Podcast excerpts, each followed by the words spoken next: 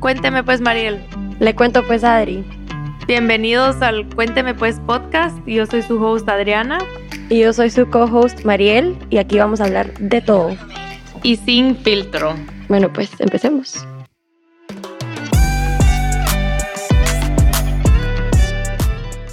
Hello, hello, estamos de regreso en el Cuéntame Pues podcast y en este episodio entrevistamos a Cristina y Daniela, que son eh, dos expertas en nutrición y fertilidad para la mujer y, y son cofundadoras de Integral Nutrition. Sí, las dos son nutricionistas, las dos empezaron con nutrición y se fueron como que fueron poco a poco tirándose más al lado hormonal, al lado fertilidad. Eh, y la verdad es que es súper interesante. Yo creo que pues nosotras estamos en la edad en donde mucha gente alrededor de nuestra está pasando por este proceso. Hay demasiada información out there, ya sea redes eh, o solo lo que nos cuentan nuestras amistades o gente cercana. Y entonces queríamos también traer unas expertas para poder hablar sobre estos temas que hemos escuchado y, escuchar la opinión de ellas. Eh, obviamente ellas tienen una opinión del lado más funcional, pero hablamos un poco de, de, todo, como que hablamos mucho de hormonas, pero también de otras cosas que nos pueden estar afectando nuestra salud hormonal o nuestra fertilidad en general. También me gusta porque tienen background en medicina. Eh, entonces, todo lo que dicen viene basado en data, basado en ciencia, eh, y han ayudado a muchas mujeres a poder quedar embarazadas eh, y también tienen experiencia propia en la que estaban eh, curando sus hormonas o balanceando sus hormonas de regreso. y como dijo Adri, para nosotros fue un tema bastante importante porque sabemos que en este proceso puede ser bastante overwhelming, con toda la información que hay y también hay muchos casos diferentes. Y es creo que es un, un, journey para, que para todas las mujeres es muy diferente, eh, no es un cookie cutter approach. Y queríamos traerle luz al tema eh, y ojalá podamos ayudar a alguien que esté pasando por un proceso o por un momento estresante con su fertilidad y que pueda servir un poco más de ayuda y también para las que no necesariamente están en ese proceso ahorita, pero hablamos de muchas cosas que igual son importantes, o sea, regardless si estás buscando quedar embarazada o no, siento que nuestra salud hormonal es súper importante. Y si les gusta el episodio, porfa vayan a dejarnos un review en Spotify. La verdad que eso nos ayuda muchísimo, así que si pueden dejarnos un review, em, les agradeceríamos un montón. Así que esperamos que les guste. Bueno, hoy estamos aquí em, con dos invitadas muy especiales. Hoy vamos a hablar sobre fertilidad, entonces bienvenidas. Eh, muy emocionadas de tenerlas acá. La verdad es que este tema, pues, nos lo sentimos muy cercano, no, no tan solo por nosotras, pero también por gente muy cercana a nosotras que están como que empezando todo el tema de fertilidad. Entonces, tenemos demasiadas preguntas para ustedes, así que muy emocionadas de tenerlas. Gracias, no, Adri, gracias a ustedes por, por la invitación. Estamos súper emocionadas porque este tema nos apasiona del, del más allá. Gracias, niña, súper chévere estar aquí con ustedes hoy, qué rico. No, es una emoción de verdad, pero cuéntenos un poquito de ustedes, porque cómo empezó este, o sea, este journey para ustedes de ayudar a mujeres en su fertilidad. Qué bello. Adelante. Qué chévere, Cristi. Siempre que nos hacen esta pregunta, Cristi tú o Cristi yo. Pero no, bueno, primero un gustazo estar aquí hoy. Nos encanta hablar de este tema. Cristi y yo nos conocimos hace años en la universidad. Somos venezolanas, estudiamos juntas medicina, estudiamos una carrera juntas y pues nos fuimos, la vida nos llevó por caminos diferentes. Terminamos las dos años después ejerciendo nutrición dentro de diferentes ramas. Yo trabajo en un área clínica bien profunda y Cristina se especializó muchísimo más en un área de nutrición funcional. Y hace dos años, o ya casi, ya va un poquito más, Cristi, ¿cierto? Comenzamos a, luego de tener nuestras prácticas privadas, comenzamos a unirnos a trabajar juntas en ayudar pues mujeres y, y comenzamos como como una nutrición bien abierta, ¿no? Lo que la gente fuese necesitando, qué había de necesidad, lo que nos pidieran, un poquito de todo. Y con el tiempo, pues, empezamos a conversar, Cristi y yo, porque nos empezaron a llegar, pues, no, mujer, 34 años, fertilidad. No, otra chica de 36, fertilidad. 28, fertilidad. Entonces era, wow, una tras otra, tras otra. Cristi tenía muchos más años y tiene muchos más años de experiencia en nutrición hormonal que yo, mi área clínica, aunque aplica, era diferente. Dijimos, ¿sabes qué, Cristi? Eso está súper necesitado. Eh, es un área en que las mujeres cercanas a nosotros, casos muy cercanos a nosotros, están comenzando a surgir. Las dos tenemos experiencias particularmente cercanas al tema de fertilidad y pues lo que nos tocó más el corazón es, mira, amamos nuestra profesión y lo que más nos está frustrando es ver tantas mujeres parecidas a nosotros que no tienen los recursos o el conocimiento que hemos tenido, el acceso que hemos tenido nosotras, primariamente porque nosotras estamos en esta profesión, ¿no? Y tenemos más acceso. Pero y están a la deriva. El tema de la fertilidad es un, es un mundo, es un mundo, ya lo vamos a hablar hoy, eh, muy frustrante y en muchas ocasiones para muchas de nuestras mujeres es, muy solitario, muy lleno de preguntas y estamos enamoradas de la medicina integrativa, de todo lo que puede hacer la nutrición hormonal profunda, el cuidado del cuerpo profundo por la fertilidad. Dijimos, bueno, ¿sabes qué? Vamos a poner todo esto en una mismo, un mismo básquet y vamos a dedicarnos 100% a trabajar para estas mujeres que sabemos que lo necesitan y que, bueno, nos hubiese encantado que existiera esto para nosotras hace algunos años. En verdad es muy loco porque ahorita que ya estamos entrando en una edad que ya queremos como empezar a hacer una familia, o sea, nosotras, nuestras amigas, es tan para mí es como tan mind blowing pensar que es tan difícil quedar embarazada cuando toda la vida lo que escuchamos desde chiquita es hay que cuidarse porque si no, no queda embarazada y es fácil a cualquiera le puede pasar. Sí. Entonces es como, ¿por qué hemos escuchado esta narrativa todo, todo este tiempo que cualquiera puede quedar embarazada, que no hay que descuidarse y por tanto tiempo es como que el, el miedo y después a la hora de que si uno se quiere es tan más difícil.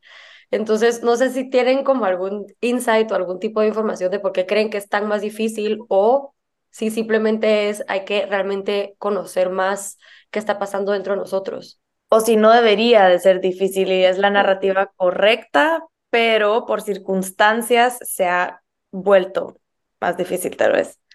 Súper, si quieren yo puedo agarrar esta pregunta. Eh, primero, otra vez, gracias por la invitación. Yo me llamo Cristina y soy, pues, nada, la otra parte de esta, de esta empresa tan espectacular. Entonces, yo creo que una de las cosas que pasa, creo que pasan muchas cosas. Primero, saber que el acto de concebir sí es un milagro. O sea, tienen que haber tantas cosas alineadas en ese momento para que suceda, que ya de por sí es un milagro que eso pase. O sea, tiene que haber condición perfecta, temperatura, secreción cervical, espermatozoides correctos, motilidad perfecta. O sea, tiene que haber tantas cosas que claro que es difícil que pase. Lo que pasa es que es la única manera de poder pues mantenernos en la tierra, ¿no? Pasar de generación en generación y seguir viviendo porque es la única manera de pues crear generaciones y poder perpetuarnos aquí. ¿No? Entonces, claramente también es algo natural que debería pasar de forma natural entre un hombre y una mujer. Lo que pasa hoy en día, y siento que es una de las cosas que pasa, es que nuestro estilo de vida es bastante pobre. No es tan bueno como el que teníamos anteriormente. Digamos que nos hemos alejado mucho de las cosas naturales y estamos yéndonos más y más por las cosas procesadas, por los químicos y todas esas cosas poco a poco impactan las hormonas. Y tienes que tener hormonas perfectas entre tantas otras cosas porque también todo el cuerpo debería estar funcionando de forma adecuada para que puedas reproducirte y puedas concebir ese bebé que quieres. Entonces creo que es como una mezcla, creo que es la falta de desinformación que existe con las hormonas. Yo puedo decir, diría que el 95% de las personas que conozco no conocen cómo funcionan las hormonas y eso es un problema porque si no conocemos las hormonas, ¿cómo pensamos que nos vamos a poder reproducir? O sea, hay que tener cierta, como cierto conocimiento para saber cuándo tener relaciones, cómo se hace, cuándo es el momento perfecto para concebir, etcétera, y entender que somos mujeres y que nuestras hormonas fluctúan durante nuestro ciclo menstrual, qué significa el sangrado, qué significa la ovulación, todo esto. Y además, pues lo mismo que venía yo diciendo, que el estilo de vida que llevamos hoy en día, digamos que no es el más óptimo. Nos hemos hecho la vida un poco más fácil, entonces, claro, hay cosas más asequibles ¿no? Cosas preparadas, preempaquetadas, muchos productos químicos para hacernos la vida fácil, pero ¿a qué costo? Entonces hoy en día estamos viendo que muchas de esas cosas están interfiriendo con cómo funcionan las hormonas, cómo funcionan nuestros órganos, y vemos muchísimos más casos de infertilidad inexplicada y de pérdidas espontáneas sin ningún tipo de razón aparente. Y hay algo dentro de lo que dice Cristi de que la vida ha cambiado, un factor que de repente no es el más agradable de tocar, pero que generacionalmente nosotras las mujeres y como pareja estamos decidiendo formar una familia un poco más tarde, ¿no? Queremos priorizar otras cosas, queremos tener una carrera, está bien, ¿no? Por muchísimos factores ya no comenzamos una planeación familiar a los 20, a los 23, como era antes, sino ahorita es no, por ahí ni, ni que yo llegue a los 30 antes de eso, ni se me ocurre. Entonces comenzamos una planificación familiar con las razones justificadas a una edad que reproductivamente queremos que sea diferente, pero no es óptima. Entonces estamos comenzando a buscar un embarazo a los 30, 32, 35 y naturalmente el cuerpo le va a hacer un proceso más cuesta arriba. Tenemos mujeres empezando a buscar un bebé a los 30, 30 y algo, parejas que tienden a ser un poco mayores. Entonces ya esto es una, una capa adicional de dificultad que tenemos que conversarla y tenemos que, bueno, abordarla de la mejor manera, pero que es una realidad también. Sí, perfecto, Dani. Gracias por añadir eso porque es como ella dice, sin duda la gente hoy en día está empezando a hablar y planificar muchísimo más tarde. Entonces, claro, hay que tener eso en consideración que sabes que las mujeres tenemos un reloj biológico, aunque los hombres también, ¿ok? Los hombres no se salvan, pero bueno, el de las mujeres es mucho más evidente y bueno, se acaba. Entonces, tenemos que estar pendientes de hasta qué edad podemos reproducirnos y hoy en día hemos visto muchas mujeres también tratando de ver, no sé si han escuchado la extracción de óvulos, congelar los óvulos, congelar los huevos, esto, todo este tema, porque, bueno, les está agarrando la edad, 35, 36, 37, y están aquí, priorizaron su carrera, no tienen pareja, y bueno, este es otro tema que también se puede ir por otra tangente completamente distinta. Pero sí, que sepan que hoy en día estamos empezando la familia un poquito más tarde. Ese tema me parece importante porque con cómo es ahorita eh, todo el tema de lo mismo, en la carrera, y a veces siento que también se lleva un poco como que, no sé, tal vez ya em, querer empezar una familia joven ya no es tan, no sé si bien visto es la palabra, pero bueno, ya no es tan eh, normal. Eh, pero yo me acuerdo que yo leí un libro que se llamaba The Defining Decade y hablaba de eso, como que las mujeres no pueden solo, o sea, si quieres podés, I guess you could start, pero biológicamente tu cuerpo tiene un reloj y creo que también es muy importante saberlo porque lo mismo, acabo de escuchar un podcast de lo que tú decías, Cristi, de cómo congelar los, los ¿ah? óvulos. Y decían que even if, si tú haces eso, no te garantiza nada, porque si tú lo estás haciendo a 35 años, ya para ese entonces tus óvulos tal vez no son ni siquiera de la mejor calidad.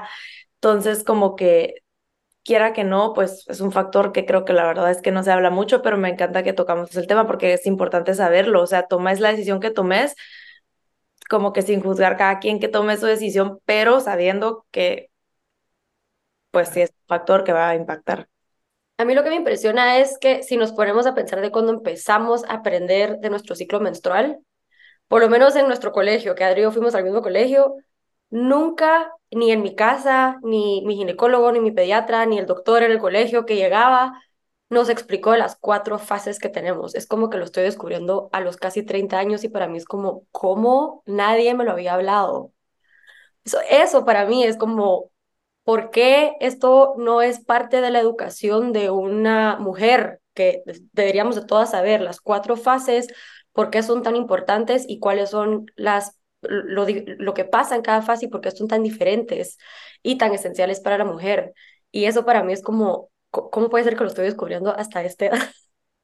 O las hormonas. Yo creo que las hormonas, todo el mundo sabe las hormonas, pero yo no sabía qué eran las, o sea, yo no sabía cuáles eran las hormonas. No es solo que te salga un perrito por aquí. Pues. Ajá, entonces quería, hablemos de las hormonas, podemos empezar por ahí, porque creo que pues hay muchísimas hormonas, cada una tiene su función y creo que un desbalance hormonal, como que en grandes rasgos todas sabemos qué es, pero creo que en verdad detalle nadie, o sea, muy pocas sabemos qué es y qué significa tener como que un desbalance hormonal en el cuerpo. Mari ah, empezó diciendo algo profundísimo y nosotras trabajamos de la mano con médicos y los amamos porque son necesarios para todo lo que hacemos. Pero entendemos y hemos entendido con el tiempo que los médicos tienen una carrera, una profesión y pues tienen también un montón de responsabilidades que cubrir con un paciente cada vez que nos encontramos con ellos. Entonces sí, hay como una carencia, un gap ahí de información en lo que está diciendo Adri, lo que está diciendo Mari. No entiendo muy bien mi ciclo menstrual, pues bien entiendo que tengo la menstruación y, ya, y muy rápido luego de eso, en lo que empieza a suceder culturalmente hablando es, bueno, cuidado, no vaya esta niña a quedar embarazada rápido, entonces... Antes de empezar a explicarle el ciclo menstrual, la voy a poner en pastillas, no vaya a ser que un embarazo a los 15 años y esto se vuelve una locura. Entonces, por ahí es, hay un desorden ya de sistema en el que la sociedad está tratando de preservar culturalmente algo y queda de lado la información que recibimos como mujeres. Y por otro lado, y está muy bien también decirlo, hay incluso personal del equipo médico que no se siente tan cómodo conociendo este tema, por ende no lo enseña muy bien. Ya no sería, si tuviésemos que identificar cuál sería el profesional de la salud que le debería corresponder esta educación. Pues sí, debería ser el obstetra, ¿no? El ginecólogo, que te empieza a ver desde chiquita, cuando empiezas a tener tu regulación menstrual, etcétera. Pero como, como es, ese médico tiene muchas responsabilidades, pues tenemos que tomarlo de las manos. Mamás, que van a estar en casa creando a sus niñas, colegios, familias, grupos sociales, pues tener que empezar a equiparlos. Yo creo que Cristi puede darnos una cátedra de qué es lo que tiene que equiparnos esta comunidad médica o nuestras casas ¿Qué, es lo básico que tenemos que aprender de nuestro ciclo menstrual, de estas cuatro bases y bueno, y de las hormonas y qué hacen por nosotros y para nosotros, Cristi? Ok, súper. Eh, gracias, Dani, porque en verdad la información que dijiste, mm, estoy completamente de acuerdo. Yo siento que, mm, y otra vez, no sé cuál es su experiencia personal con los médicos, pero saben que uno tiene encuentros con médicos súper cortos, ¿no? De repente mis citas médicas no pasan más de cinco, siete minutos. ¿No? De repente. Y en siete minutos no puedes abordar lo que es el ciclo menstrual, la fase, las hormonas, ¿no? Entonces creo que ellos han priorizado como las cosas puntuales que quieren que, que sepas, que manejes, no sé, de repente darte la prescripción correcta para las pastillas anticonceptivas o lo que sea, pero claro, no, no hay tiempo para explicar este tema. Entonces a mí me encantaría, igual que creo que lo dijo Adri ahorita, eh, que enseñasen esto en otro lado. Igual que a mí me encantaría que enseñasen nutrición. Para mí fuese un sueño si la gente enseñara nutrición en la educación básica y también sobre las hormonas, sobre todo para las mujeres. Pero bueno, vamos a ver si en algún día lo podemos lograr. Pero eh, quieres saber qué te, porque es que mira, las hormonas podemos ir muy, muy profundo, ¿ok? Porque hay muchas hormonas, ¿ok? Tenemos hormonas desde la insulina, tenemos hormonas sexuales que probablemente son las que estás No sabía que la insulina era una hormona, por ejemplo. Hay muchas, hay muchas, muchas, muchas. Hay hormonas claramente de la tiroides, que la gente también las conoce, pero esas, todas esas hormonas empiezan de repente secretándose desde el cerebro y luego van al órgano correspondiente para que se secreten otras y se liberan. O sea, es un, es un, es un sistema muy complejo que ojalá me, me, encantaría explicárselos en cinco minutos, pero para que sepan que cosas que siento que son importantes, saber que hay muchísimas hormonas en el cuerpo, que cuando la gente habla de hormonas, usualmente se refiere a las hormonas sexuales, que son los estrógenos, la progesterona, la testosterona, y también la gente a veces como que cae en cuenta que hay como la tiroides, ¿no? Hay las hormonas de la tiroides. Entonces son como las, grandes, pero que hay muchísimas. Y las hormonas son mensajeros que viajan por tu cuerpo. Es como la manera de, los órganos comunicarse entre sí. Como que como le dice el cerebro a la tiroides, que le diga algo a las glándulas suprarrenales, que le diga algo. Todo esto se hace a partir de las hormonas que se comunican, son mensajeras que van por todo tu cuerpo. Y entonces imagínense la cantidad de mensajes que tienen que haber en el cuerpo para que todo funcione en sinergia. Millones de mensajes. Entonces, claro, que algo, que algo vaya mal es, también es muy fácil, porque hay muchísimos mensajes mandándose constantemente. Entonces, em, bueno, para que sepan eso, las hormonas son mensajeras. Cuando usualmente cuando nos preguntan sobre las hormonas nos referimos a estas hormonas sexuales y estas son unas hormonas también que usualmente explicamos cuando explicamos las fases del ciclo menstrual. Ni siquiera entré en la LH y la FSH, que son las que se liberan desde el cerebro, que van a ser tus órganos reproductores, pero que sepan que hay muchísimas hormonas. Y formas para saber si tienes desbalances hormonales de repente empezar a ver lo que ustedes mencionaban, acné em, en la cara, en el pecho, en la espalda, de repente ciclos irregulares, ciclos muy cortos, ciclos muy largos, problemas con la tiroides, de repente aumento de peso sin explicación o de repente pérdida de peso también sin explicación alguna. Em, de repente, bueno, ovarios poliquísticos, algo que los médicos diagnostican todo el tiempo. Yo fui diagnosticada con eso, por ejemplo. Em, frío constantemente en las extremidades, en las manos, en los pies, eh, vello facial en exceso, son algunas de las cosas que pueden indicar que pueden haber como ciertos desbalances hormonales. Entonces, a partir de eso, bueno, incluso la fertilidad, ¿no? Si de repente estás que quieres quedar embarazada y no lo has logrado por un tiempo, valdría la pena de repente hacer un panel hormonal para ver cómo están las hormonas, cuál es la base, para ver a partir de eso qué se puede hacer. Entonces, bueno, creo que eso es como un resumen díganme ustedes qué tal y si quieren que irnos por algún área específica para que sepan que esas son como que las hormonas a grosso modo, cómo, cómo funcionan en el cuerpo. Un tema, yo... oh, dele, Mariela. Un tema que tocaste, Cristi, es, o sea, el panel hormonal. Lo que he tenido yo de experiencia es con un ginecólogo tradicional, eh, no te hacen generalmente un panel tan extenso de hormonas. Yo lo tuve que hacer con un doctor nutri eh, funcional que ahí fue que me di cuenta que mis hormonas están desbalanceadas. Eh, yo también estuve en la pastilla por mucho tiempo y ahí fue que decidí quitármela y al quitármela la regla me vino puntual. Eh, ahora tengo el Oura Ring, entonces estoy como encontrando que yo no estaba tan desbalanceada, o al menos yo creo, porque siento que estoy bastante bien. Em, pero eso, como que creo que hay mucha desinformación o capaz hay mucha confusión de cómo se puede hacer un panel hormonal, qué tipo de examen, a dónde va uno. ¿Qué recomiendan ustedes? Yo, yo fui a una ginecóloga y le pedí un examen hormonal y me dijo que no, porque yo no tenía acné.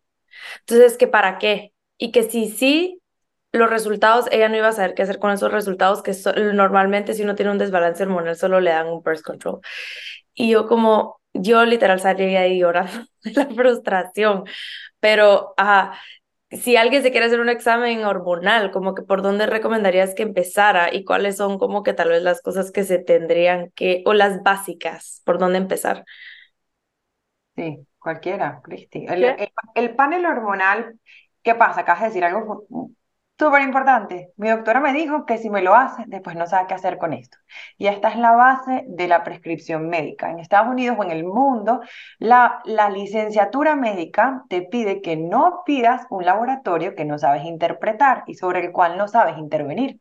Entonces, muchos de los médicos se sienten un poco abrumados por la información hormonal porque es muy profunda. Entonces, antes de solicitar un examen por el que son responsables, que dicen, óyeme, yo no voy a saber qué hacer con estos exámenes, voy a esperar mejor a que mi paciente tenga una dolencia macro que yo diga, ah, bueno, definitivamente algo está pasando aquí a nivel de las hormonas. Pero hay veces que el empoderamiento del paciente es muy bueno en la relación con nuestros médicos. A veces podemos ir y con un poquito de información el médico se siente mucho más cómodo de qué está haciendo. ¿Qué, qué recomendamos nosotros?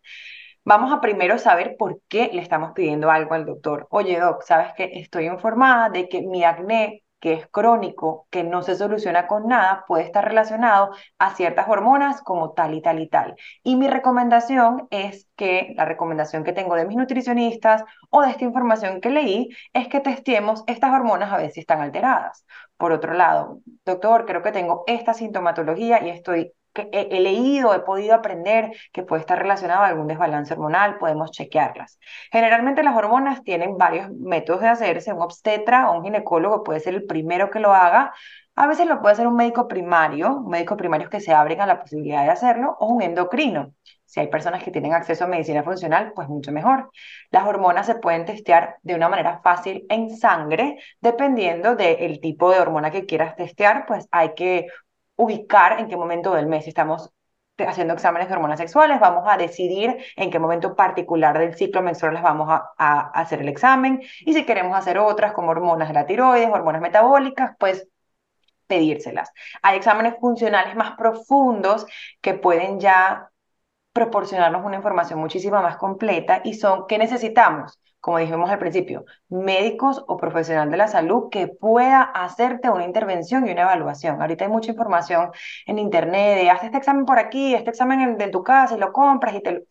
Y que es importante encontrar un profesional de la salud que te pueda guiar en un examen hormonal, ya sea refiriéndote a tu médico con una información, una carta, una lista de recomendaciones, o proporcionarte un examen un poco más específico, pero que lo pueda leer. Entonces es, la tarea es no solamente cómo hago para testearme las hormonas, porque va a pasar lo que dice tu doctora Adri, después no voy a saber qué hacer, es encontrar con un profesional de la salud que vaya a acompañarme en el proceso de evaluar mis hormonas y saber qué hacer con los resultados luego. Sí, de acuerdo. Yo casi pido uno de esos online, pero ahora mejor no. No, está bien, y está bien porque nos da información. Incluso hay mujeres que se los hacen y después dicen, mira, esto todo me salió mal, ahora tengo que pedir ayuda. Sí. No, yo mi desesperación, porque fui a dos ginecólogas y ya, ya, ya voy en busca de la tercera. Sí, sí, déjame, mm, que este tema a mí me apasiona y eh, es normal porque tú pasaste, Adri, creo que nos pasa con la mayoría de nuestras, de nuestras clientes, porque mm, eh, sobre todo la medicina en los Estados Unidos, los seguros controlan muchísimo de, este, de, este, de, este, de esta área. Y si tú no usas un examen para tratar, curar o diagnosticar y no das como una explicación válida, no te van a hacer el examen. Por eso muchas veces, a veces cuando hablamos con nuestros clientes para pedirles a sus médicos o les damos una carta explícita explicándoles que estamos trabajando con ellos, este tema hormonal, o les también los, les damos coaching, las guiamos sobre cómo cómo decir en voz alta síntomas que le puedan indicar a tu médico que necesitas hacer algún examen de hormonas. Claro, el, examen puede ser más o menos extenso. Usualmente cuando uno empieza por médico primario o el ginecólogo va a ser bastante corto, breve, pero bueno, empezamos con algo. De repente te hacen la LH, la FSH, el estradiol y la progesterona, ponte. Y poco a poco, a medida que no se consigan cosas, uno puede seguir ampliando. Si tú quieres, si alguien quiere que te hagan un panel muy extenso, más extenso, con muchas más hormonas, de repente el DHEA o testosterona libre y total, o prolactina, o, la hormona antimuleriana, o sea, tantas otras que se pueden hacer, todas las de la, la tiroides, T3, T4, tantas. La ruta más fácil ahorita es buscar un practicante funcional que está más abierto a la posibilidad y puede pedir estos exámenes también. Capaz algunos no los cubre el seguro y va a ser responsabilidad del paciente, pero te aseguro que ese tipo de persona con mentalidad un poco más funcional, integral, un poco más abierta, te va a poder pedir el panel que necesitas. Por ejemplo, yo, nosotras, con nuestra licencia, podemos pedir exámenes funcionales. Solamente que otra vez, por temas de seguro, como no podemos curar, tratar ni diagnosticar, porque no somos médicos, entonces el paciente paga los exámenes, pues nada, cash. ¿Y hay alguna diferencia entre los laboratorios más convencionales versus los resultados de eh, un laboratorio de medicina funcional? ¿O al final, en verdad, son los mismos exámenes, solo la medicina funcional permite tener más acceso como más de, la, em, más de los síntomas desde la raíz? Es una buena pregunta. Em, todavía, actualmente, el gold standard, digamos como el, sí, no sé cómo se dice el gold standard en español, pero como que el, el, el, método para que está avalado y el método dorado, por decirlo, que se usa para hacer el chequeo de las hormonas es la sangre. ¿Ok? Entonces la sangre sigue siendo un buen marcador para ver cómo están las hormonas. Lo que pasa es que las hormonas fluctúan mucho, incluso durante horas. ¿ok? No solo durante todo el mes, sino que dentro del mismo día, en la mañana, en la tarde, pueden fluctuar y pueden variar. Entonces, los exámenes funcionales tratan de ver como desde otro punto de vista la medicina. Como que, bueno, ok, ya analizamos esto, es lo que se usa, es lo que usamos nosotras en la mayoría de los casos, pero también usamos un examen que em, analiza como los metabolitos que, se, que salen por la orina. Entonces podemos ver cómo el cuerpo usó y metabolizó las hormonas por lo que se extrajo y lo que se hizo la colecta en la orina. Entonces, hoy en día también, poco a poco la medicina funcional, se está usando muchos exámenes a base de orina porque se sabe qué es lo que el cuerpo utilizó y como que estás botando. Entonces, claro, se puede saber mucho a partir de lo que tu cuerpo usa, porque una cosa es lo que está ahorita en tu sangre, digamos, y otra cosa es lo que tu cuerpo logró utilizar, metabolizar, usar para las funciones y bota como producto de desperdicio que ya utilizó, pues. Entonces, por eso es que hoy en día, usualmente, cuando hablamos de exámenes funcionales, yo siempre lo que me viene a la mente primero es como que exámenes de orina para ver metabolitos específicos. Hay exámenes que se llaman ácidos orgánicos. Nosotros hacemos una de hormonas que se llama el Dutch Test, que también ve metabolitos de diferentes hormonas, progesterona, estradiol, los estrógenos, eh, testosterona, todos estos, las hormonas sexuales. Y también nos da información súper, em, digamos, aplicable. O sea, con esta información podemos hacer muchas intervenciones súper buenas y podemos ver cómo se va, cómo utilizando en el cuerpo dependiendo en la fase en la que esté. Entonces, bueno, los dos se pueden usar pero que sepan que usualmente los exámenes funcionales son un poquito más profundos, un poquito más detallados, poco a poco yéndose hacia la parte de orina, porque es lo que se sabe que el cuerpo ya utilizó, y, pero con los dos se pueden hacer intervenciones súper buenas. Yo justo me hice el Dutch test y creo que gracias a eso fue que Adri fue a pedirle a su ginecóloga que le hiciera el Dutch test. Sí. Qué chévere. Hola, eh, si no, nosotros lo hacemos, nos puedes contactar. Ajá, ahí les hablo después del podcast. Em, bueno, y para, digamos, la, digamos, alguien que no está segura que tal vez no tiene síntomas tan marcados de algún desbalance hormonal y como que quisiera tratar de empezar una familia o algo, ¿cuáles son algunas cosas que igual puedes hacer en tu casa que te van a beneficiar sí o sí? O algunos factores que tienen tal vez un mayor impacto que no supiéramos que podemos empezar a como que, no sé si cambiar algo en tu casa, comer de cierta manera, como cosas que podemos hacer, ¿verdad? Que están en nuestro control, aparte de, de hacernos el examen de hormonas, pero como para empezar a nosotras también con nuestro estilo de vida, que yo sé que lo hablamos, como empezar a regular eso. Estas preguntas, genial. Hay muchísimas cosas que podemos empezar a hacer que incluso son sencillas, lo que tratamos de hacer es exponerlas poco a poco para que no sea abrumador, porque lo primero que dijo Cristi hoy, la vida ha cambiado demasiado. Entonces, muchas de las cosas que hacemos por todos lados pueden estar teniendo un impacto en nuestra fertilidad y salud reproductiva. Pero para una mujer, Adri, que, que está empezando a pensar, ¿sabes qué? Siento que estoy bien y me quiero adentrar pronto a de repente buscar un embarazo. Yo creo que mi primera recomendación, y ahorita hacemos recomendaciones de qué hacer de afuera para adentro, ¿no? Pero la primera que yo haría es, vamos a empezar a dedicarnos un tiempo para conocernos, ¿no? Para conocer cómo se comporta tu cuerpo de manera mensual, es decir, para adentrarte profundamente a conocer tu ciclo, porque el ciclo menstrual y conocerlo a profundidad nos revela incluso información grandísima que a nosotras como practicantes de medicina funcional y de salud reproductiva, digo, ay, es que no necesitamos mucho examen de laboratorio para saber que por aquí puede haber algo raro. Entonces, empezar a tener una recomendación que se la deberíamos hacer a todas las mujeres, incluso si todavía no quieres tener bebés. Tracking se llama tracking del menstrual cycle. Hay diferentes métodos, hay aplicaciones, hay conceptos súper profundos, pero en general sería comenzar a tener un registro de día uno de mi ciclo menstrual ¿Cuánto tiempo duró mi menstruación? ¿Cómo fue? Esto ya es información un poquito detallada, hay gente que le incomoda, pero bueno, es valiosísima. ¿Cuánto duró mi menstruación? ¿Qué tanto era el flujo menstrual? ¿De qué color era? ¿Cuándo se acabó? Ok.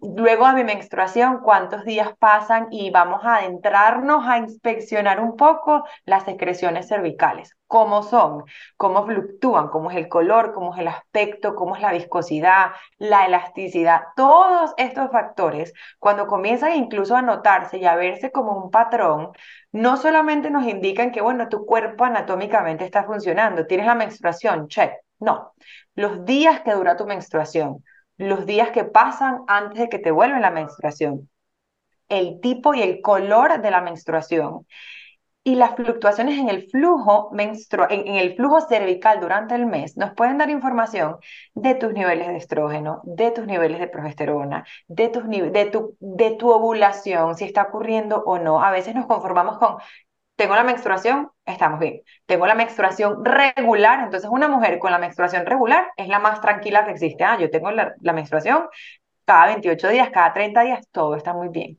Entonces, ese sería uno, comenzar a adentrarnos en conocernos a nosotros, utilizar aplicaciones, leer, em, adentrarnos de repente a diferentes, podemos recomendarles luego para que compartan con la gente que las escucha cuáles son algunos métodos de tracking de menstrual cycle que son buenísimos. Pero bueno, primero de adentro hacia afuera. Y no sé, Cristi, si quieres comentar de afuera para adentro, pues qué podemos cambiar inicial. Sí, perfecto, Dani, en verdad me encanta y sabes que esta es una de mis misiones y creo que lo he hablado con Daniela, poder como normalizar el, el hablar del ciclo menstrual y de flujo y de secreción cervical. Y hay mucha gente que le va a dar capaz se van a tapar los oídos ahorita y lo van a skip y van a dejar el podcast, pero es que es tan, tan importante para una mujer conocerlo que yo me quiero, nosotros nos queremos convertir en, nada, en, en la eminencia que hable esto con, con naturalidad, porque si no, no podemos saber más nada de, de la fertilidad. Bueno, perdón que fue un paréntesis. Pero, ¿qué más podemos hacer? Ok, mira, desde el punto de vista de nutrición, ya que somos nutricionistas, eh, enfocarnos en dos macros súper importantes, en las proteínas y en las grasas. Las hormonas, la mayoría de las hormonas se crean en el cuerpo, ¿ok? Necesitan bases, digamos como building blocks, legos para crearse. Y las proteínas, bueno, los aminoácidos, que son la descomposición final de las proteínas, y las grasas son vitales para esto. Por eso, otro paréntesis, cuando digamos un practicante de salud, otro médico dice que la nutrición no tiene nada que ver con las hormonas, me da como ganas de morirme, porque es vital para que se creen las hormonas, ¿ok? Entonces, enfocarse en esos dos macros súper importante, tratar de priorizar muchísimo más el consumo de proteínas. Hay mucha gente que hoy en día como que no quiere consumir proteína, no me importa si es animal o vegetal, pero por favor, consumir proteínas ricas en todos los aminoácidos es súper importante, al igual que enfocarnos en grasas. Mucha gente todavía le tiene muchísimo miedo a las grasas porque creen que las grasas engordan, pero las grasas son vitales para la creación de las hormonas. Entonces, enfocarse en esas dos súper importante.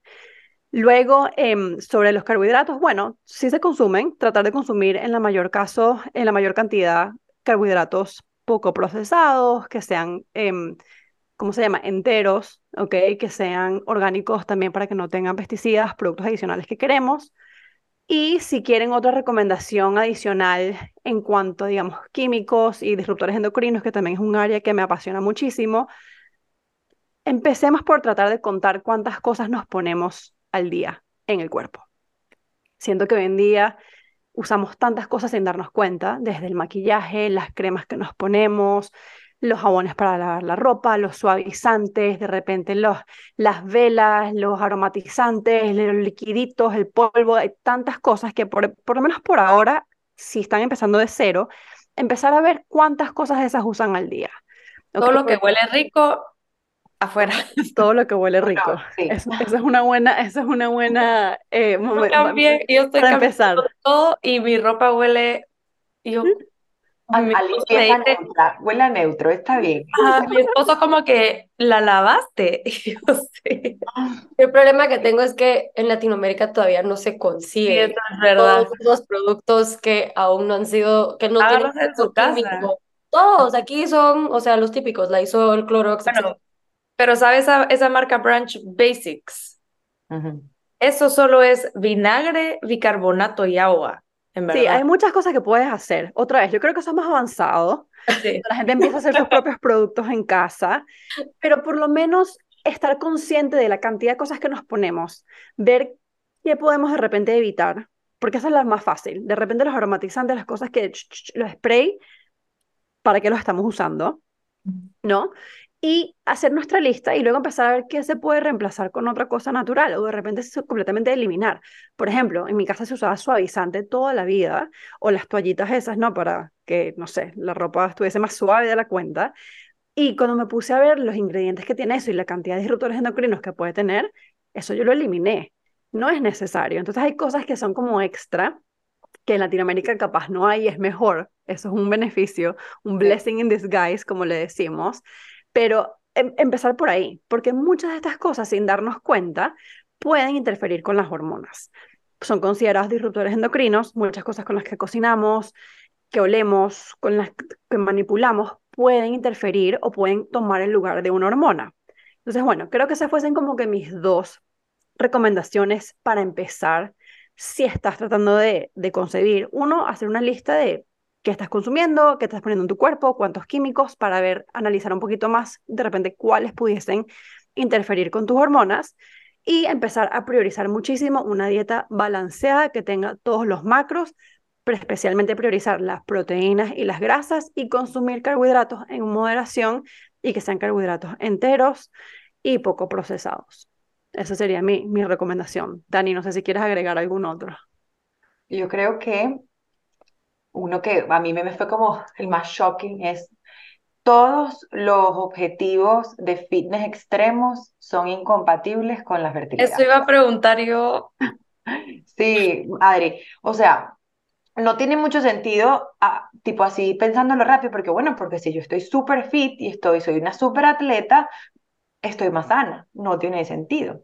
El ejercicio extremo o y todo lo que va atado a este, a este estilo de vida fitness, ¿no? Que requiere extremos ejercicios, llevar al cuerpo unos límites que no son naturales, como tener muy poco porcentaje de grasa, como restringir la comida de muchas áreas, porque bueno, porque tengo que mantener un régimen alimenticio muy estricto, despertarme muy temprano a entrenar, etcétera tomar muchísimos suplementos que son para mi desempeño deportivo, este concepto, este, este mundo fitness en el que la mayoría de las mujeres y de mujeres latinas de entre 25 y 40 años estamos súper empujadas, como, o sea, invitadas a participar, es incompatible, porque precisamente todo lo que hacemos para mantenernos así, súper fitness, le dice a nuestro cuerpo así de manera secretica, esto es como unnatural, todo esto que me estás poniendo a hacer me pone a mí como un estado de alerta y de emergencia que hace que yo me sienta como en attack mode. Bueno, está, está loca, no quiere que coma, quiere que esté todo el día corriendo,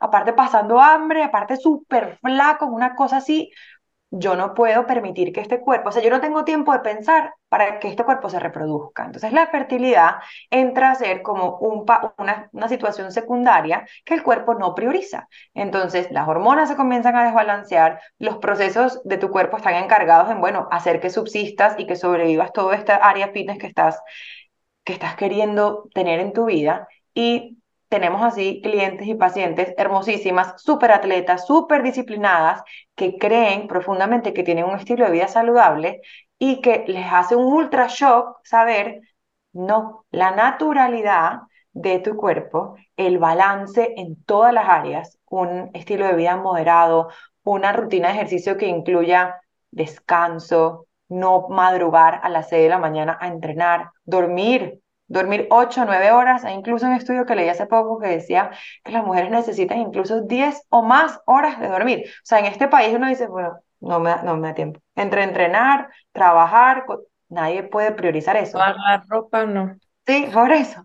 Entonces yo creo que eso sería, uno, conocernos adentro, aprender a ver este ciclo profundo. Dos, ver qué comemos, tratarlo con más naturalidad, bajar un poquito la exposición a tanto tóxico. Y tres, como que repensar ok, ¿qué tan balanceado y tan tranquilo, qué tanta tranquilidad le estoy proporcionando a mi cuerpo? Y qué, cuánto puedo yo ir más a como back to basics. Y back to basics resume como que es la epifanía de la fertilidad. Back to basics en todo.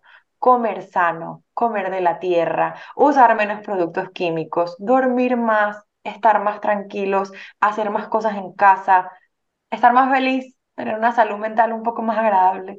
Son puros factores que es como el slow living, este slow living moment de vamos a tomar una pausa para poder así empezar a preparar al cuerpo y a nosotras mismas, porque es un cambio de muchas cosas, ¿no? Para darle la bienvenida pues a este proceso hermoso que es la fertilidad. Daría, lo que tú estás diciendo em, que a mí me resalta mucho es que creo que hay mucha presión ante la mujer ahorita que, me, que regresé a Latinoamérica después de 11 años de no vivir acá, lo primero que me preguntan es, ¿y para cuándo el hijo? Mm. Ok, me casé hace un año, cálmense. o sea, a mí me está dando ansiedad ir en Navidad solo por eso. Eh, todo es como que la presión, ¿para cuándo el hijo? Y después también creo que aquí o sea, muchas somos culpables de, uy, pero no sé quién se engordó, uy, pero no sé quién está muy flaca, uy, pero no sé qué, como que comentando mucho el cuerpo de la mujer. Entonces, creo que por ahí también está esta presión de, necesito estar flaca, necesito estar fit. Porque, por ejemplo, o sea, yo he escuchado a tantas mujeres que tengo que estar flaca porque eh, así voy a conseguir novio. Eh, y es como que depende de eso. Y después, cuando ya uno quiere eh, estar embarazada, es que no, no, no logro quedar embarazada. Y se vuelve como un tabú y al mismo tiempo como hay algo mal conmigo hay algo mal conmigo, yo soy el problema. Cuando no es así, o sea, el problema es que hay tanta presión que nos estamos poniendo nosotras mismas y nosotras mismas somos las culpables de ponernos la presión ante las otras también. Y es tan sencillo como tú decís, es get back to basics, es darte amor a ti mismo desde la raíz y darte como una pausa. Pero está, esa, como que ahorita es tan loco, o sea, estando aquí en Guatemala es siempre, ay, ay, ¿para cuándo el hijo? Primero, es una pregunta que yo creo que no deberían de estar haciendo, ni en broma ni mucho menos, porque qué si yo de verdad estoy teniendo problemas de fertilidad y es algo que me está consumiendo la cabeza y que puede ser un trigger, como que para cuando elijo y de la nada me pongo a llorar porque para mí es algo que es tan, o sea, es, es algo que es tan íntimo y tan personal para cada quien que yo creo que es una pregunta que deberíamos de no hacerla. Sí. Es profundísimo, o sea, la parte de la presión cultural nos podemos extender a tres podcasts, pero si lo, si lo traemos por lo menos al tema de la fertilidad y lo que acabas de decir, no solamente, Mari, que hay mujeres que, que o sea, estadísticamente por mucho tiempo ha sido una en seis, una en ocho parejas tienen dificultades, a pesar de que la estadística no ha cambiado porque el diagnóstico de fertilidad tiene como un parámetro médico, la prevalencia que estamos viendo de problemas de fertilidad es mucho mayor, uno en cuatro, una en tres, o sea, es mucha gente. Y no solamente eso, ahora tenemos Siempre ha existido un tabú muy profundo alrededor de pérdidas de embarazos, miscarriages, que no necesariamente hacen que las personas sientan que tienen un problema de fertilidad, pero saben que están teniendo problemas para tener un bebé. Entonces es algo que no se comenta, no se habla, no se discute y vas y te preguntas, hey, ¿para cuándo tu bebé? Y uno con una historia personal que es devastadora de contar e incluso no se cuenta. Pero sí, yo creo que eh, este es otro aprendizaje más, como en todas las áreas, comentar, opinar, tratar de influenciar sobre las decisiones del cuerpo de otra persona, pues nunca, nunca dan buenos resultados. La fertilidad, la invitación es a ay, tener un íntegro respeto, creo que yo, por mi testimonio personal y, y bueno, por todas las personas hermosas con las que trabajamos, Cristi y yo, de saber que uno no tiene ni idea del viaje que puede estar embarcando una pareja que se ve joven y saludable. ¿no?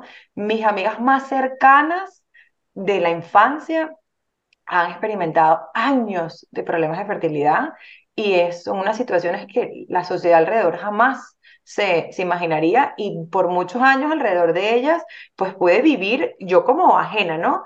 El, ay, pero cuatro años ya, ustedes, es que la, siempre poniendo el trabajo primero y nunca un muchachito. Y decía, ay, Dios mío, pero es que es, es, delicado. Pero sí, Mari, o sea, presión social la tenemos todos, la invitación a, a también saber esperarla, ¿no? Las personas van a preguntarnos, esto va a suceder, no necesariamente es una mala, una mala intención y bueno, equiparnos con, con mucha autocompasión, con mucho, con mucho regocijo en el corazón de, de saber que cada quien tiene su camino, todas, todas las parejas eh, transitan un camino completamente diferente y muchísimas tienen una, un testimonio compartido de problemas de fertilidad. Así que bueno, sí, muchísima compasión con ese tema. Sí. También me llega mi siguiente pregunta. Em, ¿Cuál es la importancia del amor propio en, a la hora de pasar este, este proceso de fertilidad?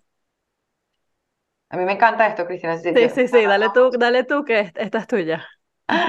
Qué bello. Cristian abrió hoy con, con lo que para nosotras puede ser la parte más importante. Nosotros hacemos un trabajo que es cooperativo. Cualquier persona que trabaja en fertilidad trabaja en cooperación con, con Dios, porque bueno, con Dios, con las creencias de todo el mundo se respetan con muchísimo amor, pero la fertilidad es algo que la mujer no puede controlar. Y qué difícil esto. Entonces yo creo, siento como mujer que es mi último rol, ¿no? mi rol más importante. Yo me voy a casar y pues mi responsabilidad es traer un hijo al mundo para mi matrimonio, para el éxito de mi familia, etc. Y es una responsabilidad muy pesada y se nos olvida que, que este proceso lleva de la mano muchos factores. Y el primero es, mujer hermosa que me escuchas, no puedes controlar el momento en el que llega un bebé. Y ahí viene, ahí tiene que existir un trabajo de compasión tan grande, de de poder decir, sabes que yo tengo que hacer todo lo que esté en mis manos por comprender que la fertilidad es un regalo, es un regalo que se me da, que ocurre en mi familia, es un milagro y tener un bebé a pesar de lo que veamos, ¿no? Que, ay, es que yo salí un día de fiesta y parpadeé y quedé embarazada. Esas cosas son ocurrencias de que, bueno, que quién sabe como suceden, pero que no son la realidad y que para nosotras amarnos a profundidad incluye saber como mujer, mi trabajo es hacer lo mejor que yo puedo para prepararme con responsabilidad para para lo que mi cuerpo ha sido creado. Y yo tengo esa responsabilidad, hacerlo con amor, por mí, por mi matrimonio, por mi familia, y entender también que al final el control sobre la vida que se vaya a dar en mi matrimonio o en mi relación no la tengo yo. Es, es al final algo que no puedo controlar. Pero sí, Mari y Adri, súper, esa parte preciosa y súper importante también. Yo creo que alguien lo dijo tal vez una vez que tu fertilidad o tu salud hormonal es como una representación de tu salud en general y es como tú dijiste que tal vez a veces uno piensa que, y creo que Mariel y yo ya pasamos esto, que pensamos que entre más ejercicio, más, eh, o sea, menos peces, como que estás más saludable y en verdad la salud, tampoco el otro, la otra parte es que no es solo la comida y el ejercicio, o sea, es una gran parte, pero hay tantas otras cosas como tu ambiente, tu estado emocional, o sea, tu estilo de vida y son como que como que tu cuerpo sabe cuando tú estás lista para traer eso. Alguien me dijo eso y me quedó como que bien marcado, como que es verdad, o sea, si tu cuerpo está en fight or flight, no va a poder, o sea, ¿verdad? No va a ser su prioridad traer como que a un bebé al mundo, pero siento que por eso yo me encanta hablar de esto porque la verdad es que yo no empecé, yo ni traqueaba mi ciclo, no me fijaba nada hasta hace como tres meses y hice muchas dietas súper extremas en, cuando era más chiquita y siento como que, no sé, looking back, como que me hubiera gustado empezar a saber un poco antes, aunque no quería tener una familia en ese entonces, pero al final pues es back to basics de una buena salud en general, igual, ¿no? ¿Verdad? Como que estás haciendo todo para mantener una buena salud hormonal, querrás tener hijos o no, es súper importante porque al final también te afecta otras cosas como tu PCOS, acné, o sea, eh, querrás tener una familia o no, como que es muy importante mantener eso balanceado, siento. Y Cristi, ¿puedes hablar un poquito aquí del impacto de lo que acá lo que trae todo esto en la salud mental, que no solamente es sentirse bien psicológicamente, sino saber que tiene un impacto profundísimo en el cuerpo. No sé, Cristi. Sí, sí, bueno, yo iba, mm, yo le dejé esta pregunta a Daniela porque, bueno, yo les dije que ella era la, la compasiva, ella es la, linda del grupo. Em, una cosa que yo quería agregar, y luego si quieren termino con lo de la parte mental, el mental health, es que mm, el cuerpo prioriza primero tu salud antes de tu fertilidad. El cuerpo quiere que tú primero estés bien, perdón, me va a dar tos. El cuerpo quiere que estés bien, el cuerpo quiere que todo esté funcionando. Es como el, principio del, del, avión cuando caen las mascarillas de seguridad, de, si hay una emergencia, ¿no? Primero te la pones a ti y después ayudas al otro. Lo mismo pasa con eso. El cuerpo está pendiente de que tú estés bien, sobreviviendo, que todo esté bien, tu digestión, tus procesos de, de desintoxicación, tu regulación de, de, glucosa en la sangre, tus hormonas, hay tantas cosas que el cuerpo quiere cuidar por ti. Y lo último que hace es priorizar tu, tu fertilidad, porque si tú no estás bien, ¿qué te vas a estar reproduciendo y teniendo otro hijo? Entonces es súper importante saber eso, que tienes que priorizar tu salud para que tu cuerpo te ayude a priorizar tu fertilidad. La fertilidad es lo último que el cuerpo hace, porque el cuerpo quiere que tú primero estés bien, que sobrevivas y luego encargarse de crear otra vida. Entonces, sabiendo eso, es muy importante, aunque quieras o no quieras tener un hijo, siempre priorizar tu salud. Y creo que eso fue una de las cosas, porque otra vez, yo también hice todas las dietas posibles en mi vida, yo estudié nutrición y entonces imagínense que también habré hecho todo el ejercicio extremo, pero poco a poco, mientras te adentras en la carrera y aprendes un poco más, te das cuenta de que sin salud no eres nadie, no eres nada. Entonces empiezas a como que cambiar el foco y enfocarte muchísimo más en marcadores de salud versus marcadores simplemente de peso o de composición corporal o de cómo me veo, cómo luzco. Entonces, claro, ese siempre ha sido nuestro approach con este proyecto que tenemos de priorizar la salud primero para que tu cuerpo luego pueda priorizar la fertilidad y estés a tu máximo potencial para crear ese ambiente perfecto para que puedas concebirte mientras que obviamente te enseñamos técnicas para que sepas cuándo es el mejor momento para para pues, tener relaciones para que puedas concebir, cómo funcionan tus hormonas, cómo sabes si ovulas o no ovulas, a toda esta información científica que necesitamos tener a la mano para pues simplemente no, no sé, no hacer las cosas al azar, o también hacerlo con información y educación.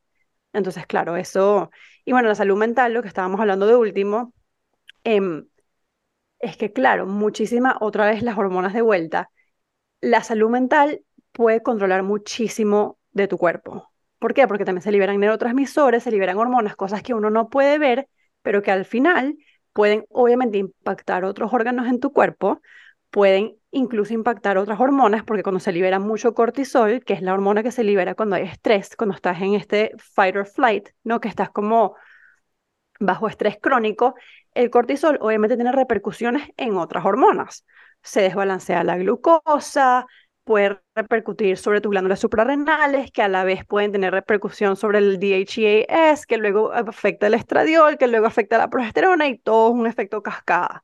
Entonces, claro, es tan importante priorizar el mental health que es tan difícil porque no se ve.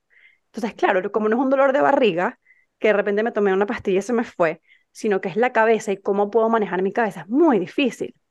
Pero que sí sepan que la mente y el estrés por el que estamos pasando afecta las hormonas. Entonces hay que aprender técnicas y nosotros en nuestro curso traemos una experta en, en trauma justamente para que te ayude dando como técnicas específicas y, y súper prácticas para enseñarte a lidiar con este tipo de problemas cuando de repente no puedes concebir o no has logrado concebir porque la persona se pone muy, muy ansiosa.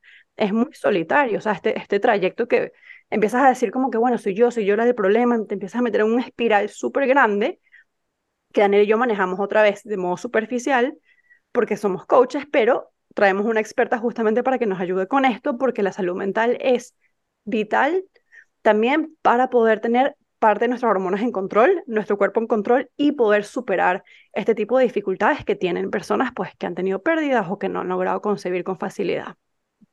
Qué lindo cómo pues, o sea, ¿cómo dijiste que tu cuerpo te, te protege a ti primero antes de, de, de, la fertilidad? O sea, es como, yo sí soy fiel creyente que si tú no te estás dando amor, tú no puedes dar amor. Entonces, lo que, o sea, lo que me diste a entender es como que tu cuerpo te está protegiendo de esa manera. Te está diciendo como que tú tienes que darte, o sea, tienes que fill your own cup primero antes de poder como que procrear vida.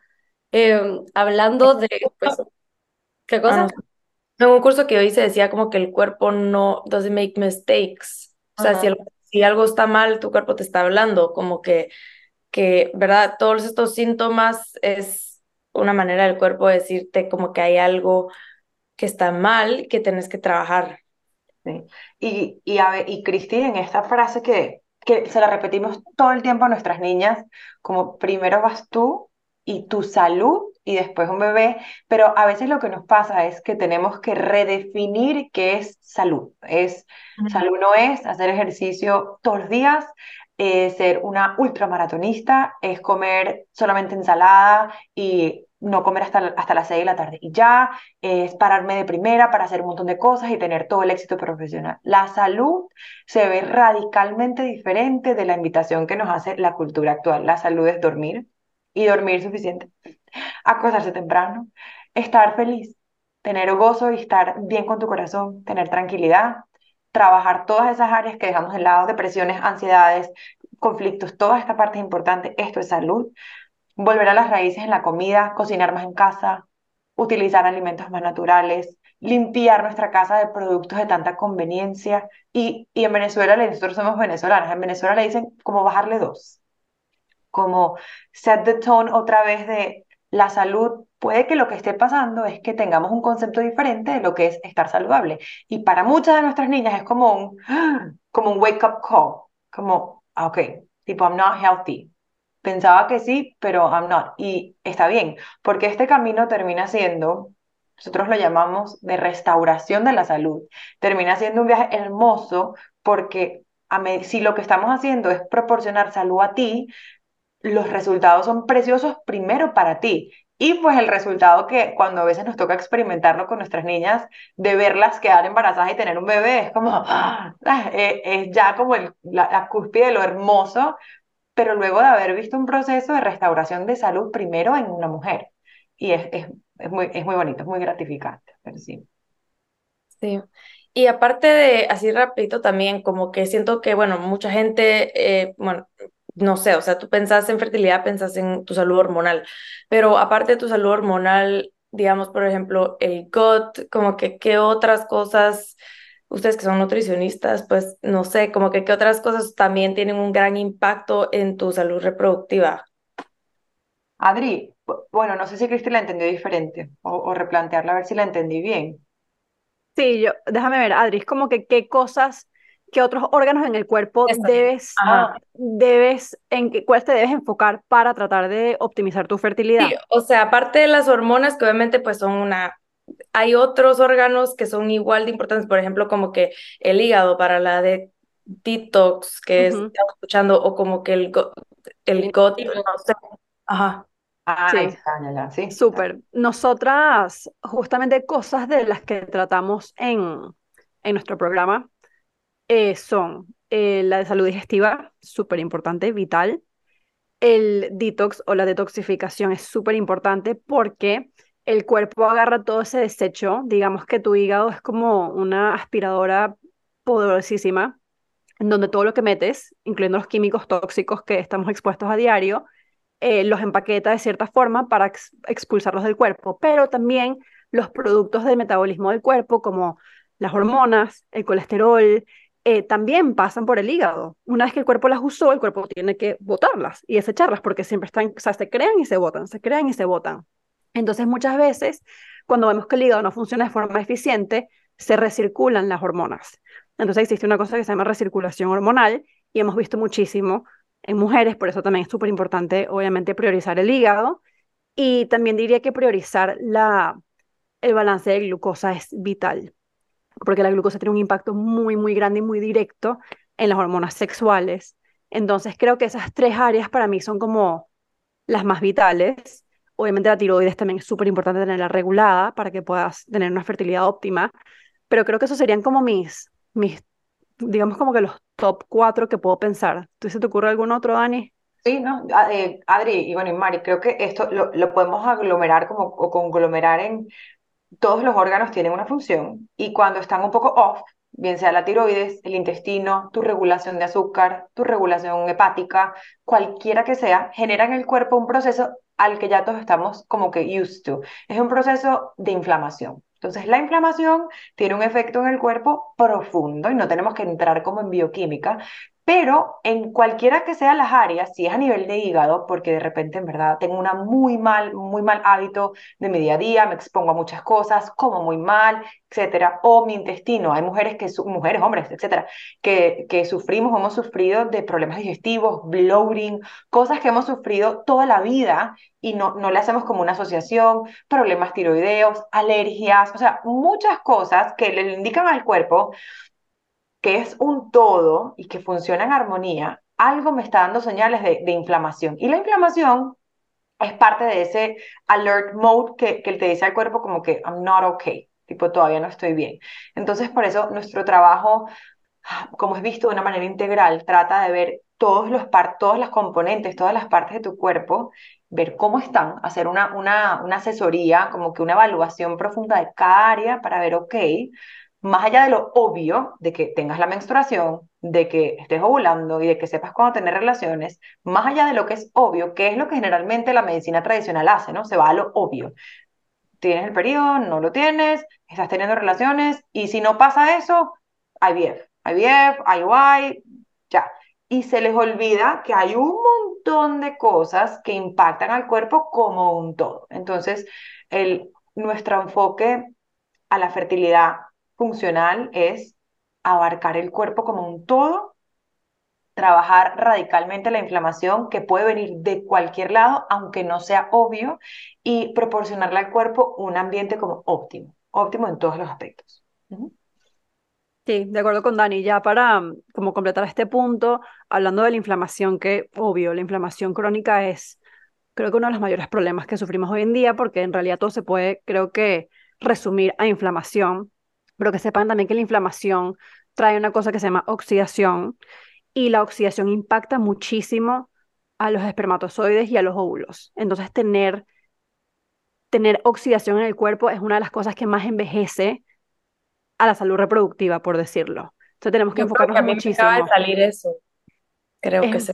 Es muy importante enfocarse otra vez en la inflamación como un todo porque em, además de la edad biológica, que, la que ya cubrimos y hablamos un poquito de eso antes, la edad reproductiva es muy importante y la oxidación daña nuestros aparatos reproductores muy rápido, sobre todo la calidad del esperma y la calidad de los óvulos. Se va en decline muy, muy rápido con este tema de la inflamación, entonces es muy importante enfocarnos siempre en, en los antioxidantes, en reducir la inflamación, que eso también se ve como un todo en el cuerpo.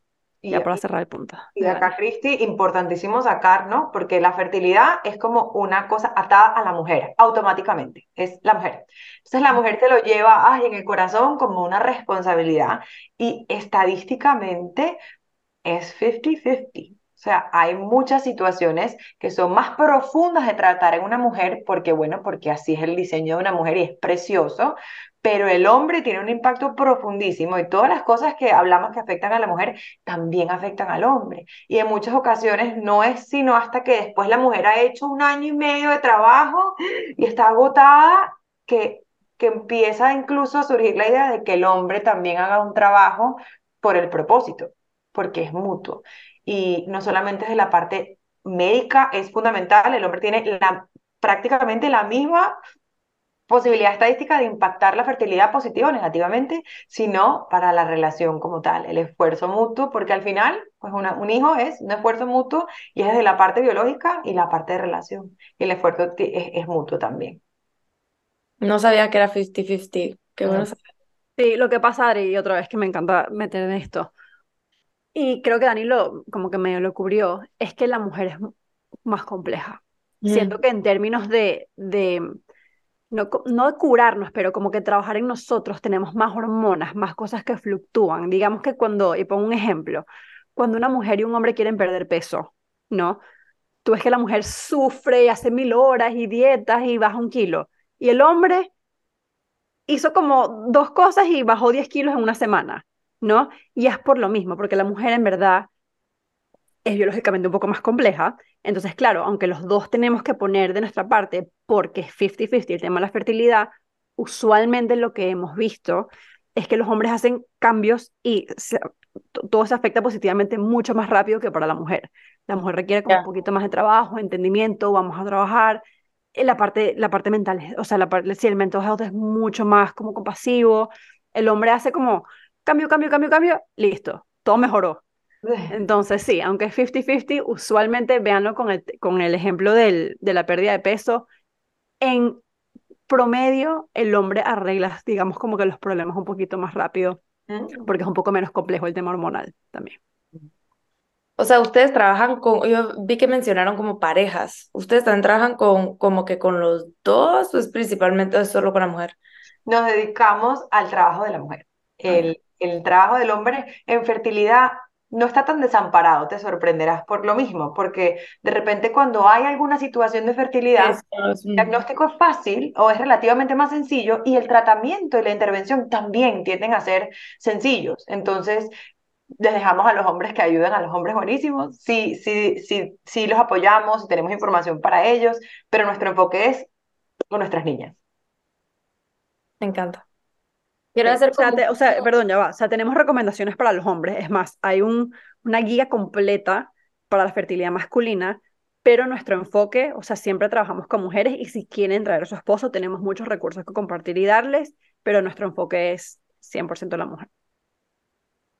Yo creo que está bueno que los hombres también como que hagan un poco de esfuerzo, porque... Con responsabilidad, es muy injusto. o sea, yo le siempre le digo a mi esposo, tú también tienes que comer bien, pues, no Total. No, sí, sí, sí. Pero yo siento que ni ellos saben, o sea, ellos de verdad piensan que es la mujer, entonces está bueno como que también educar y también para uno, porque yo siento que uno carga mucho peso con ese tema, entonces, pues saber que uno va a hacer todo lo que puede y como que uno también se va a sanar, pero también es... es... Sí, Yo sé que ya estamos llegando a tiempo, así que solo quiero hacer como desmintiendo mitos acerca del embarazo. Em, ¿puedo quedar embarazada cualquier día del mes? Este es el, eh, parece, la, social media nos, nos dice que sí, pero no. O sea, quedar embarazado es un tareón. Eh, a mí me encantan las estadísticas. Una pareja que tiene relación, empezando que la mujer es fértil en una ventana de aproximadamente cinco días al mes, en los que puedes quedar embarazado. Y si tienes relaciones en esos cinco días del mes, preciso, es una pareja sana, con una fertilidad funcional las probabilidades de un embarazo son como del 15%. Entonces, un embarazo es un Sí, un embarazo es un acontecimiento. Siempre les decimos a nuestras niñas, a estas personas que les llegan que es que ya la primera vez que intentó quedó embarazada. Eso, felicidades, pero eso no es lo común. Entonces, no, rápido el mito, no se puede quedar embarazada a cualquier momento del mes. Es actually difícil. Se puede quedar embarazada aproximadamente 5 a 6 días del mes, está bien medido y bien monitoreado. Y, y cuando tengo la regla, Cuando tienes la regla, es, es como una situación, a una posibilidad para quedar embarazada en esa época es que de repente estés en tus últimos días de menstruación, tienes relaciones sexuales, eh, los espermatozoides logran permanecer en tu cavidad uterina y pues se preservan ahí, tu regla se detiene y casualmente ovulas a- muy cerca de ahí, un día, dos días después, que es lo que pueden sobrevivir los espermatozoides en tu cavidad ovárica y en tu cavidad uterina y luego pues ocurre la ovulación. Pero esto implica que haya una ovulación temprana y a pesar de que sí es posible, es, es poco común. Es Sí, poco- esto es súper raro. otro acontecimiento. Y sí, sí, también. Una- como que yo he ido a dos ginecólogas que me han dicho esto y quería saber su opinión. Em, que, me, que uno trate un año y si al año uno todavía tiene problemas, entonces que ya puede empezar a ver qué está pasando. Sí, esa es la recomendación médica, lamentablemente, de hoy en día. Creo que A mí me vez, parece como, ¿para qué waste un año? O sea, si puedo hacer cambios ahorita, pues sí, es, es lo que se recomienda. Nosotras no recomendamos eso para nada porque sabemos que causa mucha ansiedad, más estrés. Es como que, bueno, sí, ven en un año y relájate. ¿No? Dos recomendaciones que, lo que me dijo. dos recomendaciones que son horribles juntas, porque uno no, no te dio herramientas de qué hacer y dos te puso bajo más estrés. Entonces, más desbalance hormonal porque el estrés lo vas a tener crónicamente elevado por un año porque Sí. no vas a saber qué hacer. Entonces, nosotros no nos gusta que esperen tanto tiempo, es más. Yo diría que después de tres meses de intentar sin éxito, creo que hay que empezar a indagar un poquito más profundidad qué está pasando. Básico, de repente ver las hormonas, entender el ciclo menstrual, los días en los que se está teniendo relaciones, la ventana fértil, o sea, empezar con lo básico, pero esperar un año, a mí me parece que es muchísimo tiempo y que hay que empezar a actuar desde ya, porque hay muchas cosas que puedes hacer antes de esperar un año para concebir, sobre todo con la edad a, que las mujeres, a, que- a, la, a la que las mujeres se están reproduciendo hoy en día. No hay que perder un año eh, si estamos teniendo, tratando de crear una familia tanto más tarde. Es más difícil quedar embarazada si tengo varios poliquísticos. El ovario poliquístico es una condición que hace el embarazo un poco más complicado, correcto, porque va de la mano no solamente de cambios morfológicos, ¿no? Cambios en la estructura de cómo están tus ovarios dentro, sino que crea fluctuaciones tanto inflamatorias como hormonales. Entonces, es un conjunto de factores que hacen que el embarazo pueda ser un poquito más challenging y que haya que trabajar muchas más cosas de base. No lo hace imposible, pero, pero la respuesta es ¿Se puede quedar embarazada con ovario poliquístico? Sí. Hay que de repente tener un trabajo adelantado, sí. Y nuestra recomendación para pacientes con ovario poliquístico es no empieces hasta que quieras empezar a buscar bebés para trabajar en tu salud, en tu fertilidad, en tu salud reproductiva. Comienza antes, porque el ovario poliquístico requiere un trabajo un poquito más intricado, sí. Sí, se ese fue... repetir? Ay, perdón, perdón, que déjame, que ¿Algo, yo interrumpí.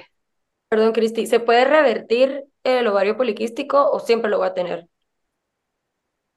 Mira, yo, soy- yo, soy, yo soy paciente con ovario poliquístico, ¿ok? Yo comencé a trabajar en, en, digamos, mi condición muchísimo antes de querer quedar, un- quedar embarazada y, en mi opinión, sí, se puede revertir. El ovario poliquístico es una condición un poco eh, particular, porque no es como que tienes gripe, entonces tienes, ¿me entiendes? Perdón, tienes moco, entonces tienes gripe, sino que el ovario poliquístico es como que una serie de, de, de, es como una lista de cosas, y si cumples dos o tres de esa lista, entonces dicen, ah, ok, tienes ovarios poliquísticos. Ok. Entonces, el ovario poliquístico para cada persona se puede ver un poquito diferente. pero que sepan que sí, que el ovario poliquístico se puede manejar de forma natural, eh, sí se puede revertir.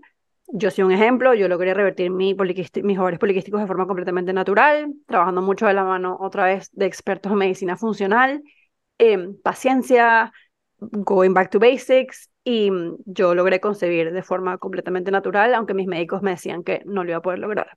Así que sí. Eso me lleva a mi última pregunta, que la infertilidad se puede revertir, claro, hay casos, pero se puede revertir naturalmente o siempre IVF o estas opciones son la única opción. El cuerpo de la mujer y el cuerpo del hombre fueron creados para la procreación. Esto ya es un principio biológico. La, la, manera en la que vivimos actualmente no es compatible con la fertilidad. Entonces, el trabajo de la restauración, hay veces que la infertilidad no es más que un sistema reproductivo alterado o afectado por muchos factores. Entonces el trabajo, la invitación es a restaurar la salud reproductiva. En muchísimos casos se puede restaurar y la fertilidad puede ser una ocurrencia natural. Hay casos y no son la mayoría. nosotros tenemos un entendimiento, tanto médico como un criterio profesional. La mayoría de las personas que van a IVF o tratamientos de fertilidad no lo necesitan. Sea, pudiesen hacer un trabajo un poquito más complementario, que obviamente es más largo, es más tedioso, pero que puede resultar en un embarazo natural, pero no necesariamente es el enfoque de la medicina tradicional. Entonces, hay personas que irremediablemente van a necesitar una, una un tratamiento de fertilidad asistida, pero los problemas de infertilidad e incluso diagnosticados e incluso por varios años pueden ver mejoría y pueden ver resultados y un embarazo natural si se trabaja desde la raíz en ambas personas. Sí. Súper. Bueno. O sea, tengo, tengo la cabeza así como que ahorita quiero ir a poner los pies en la grama para grounding, el back to Qué rico. Bueno, ahora es justa para dormir más. Mira, total, me, me recomendaron de a 10 horas, que no puedo, no puedo pararme antes de las 8. Pero sí, o sea, esto para nosotros es un regalo. Gracias por la invitación. Creo que nuestro mensaje es el que creemos fielmente en el cuerpo y en el diseño que tenemos, ¿no? De, y que sabemos que la fertilidad es un regalo, es un milagro, pero que bueno, tenemos que equiparnos y darnos la responsabilidad de tratar a nuestro cuerpo con ese amor, como decía Mari, que, que ameritamos para que, bueno, para que esa salud reproductiva esté como tenga que estar, para que responsablemente nos cuidemos mutuamente nosotros, nuestro esposo, nuestra pareja, y que estemos abiertos y preparados para que la vida se dé naturalmente en un cuerpo sano que está listo para recibirla. Sí, perfecto, Dani. Yo nada más agregaría que eso, que lo que tratamos es de justamente empoderar a la mujer, darle herramientas para que, ¿me entiendes?, tangibles que pueden usar en su día a día y que sepan que van a estar trabajando por su salud, por su fertilidad, porque hoy en día ese es uno de los problemas, que la gente no sabe qué hacer. Una vez que te cuesta quedar embarazada y te dicen, vuelve en un año y relájate, creo que es una de las peores frases que uno puede escuchar al salir del ginecólogo. Entonces, claro, nuestra misión es justamente agarrarlas, decirles, no te sientas sola, hemos estado ahí, hemos recibido las mismas palabras, toma este toolkit de empoderamiento que nos ha funcionado, mira todos los resultados que tenemos, mira los embarazos que hemos logrado, mira todos estos testimonios para que veas que funciona. Entonces vamos a darte todas estas técnicas para que tu cuerpo entre en balance, restauremos tu fertilidad y puedas lograr tu sueño. De verdad, mil gracias. Solo quiero que nos digan dónde los pueden seguir o dónde pueden conseguir más información acerca de lo que ustedes hacen para todos nuestros, nuestros oyentes. Tenemos nuestra página web, es integronutrition.com y el Instagram es el mismo, es integronutrition, integro.nutrition. Estamos ahí disponibles, cercanas, nos encanta aparte hablar, escucharlas, así que bueno, las esperamos con muchísimo amor y, bueno, invitarlas a que, a que entren a este proceso con muchísima esperanza de que, de que se puede lograr, sí se puede lograr. Mil gracias por estar aquí. Ahí vamos a estar poniendo todos los links también y toda su información en el description para las que estén interesadas y las quieran contactar. Pero mil, mil gracias. Gracias por escucharnos. Si les gustó este episodio, por favor déjennos sus reviews. Suscríbanse a nuestro podcast y nos pueden seguir en TikTok e Instagram y los esperamos en el siguiente episodio. Bye.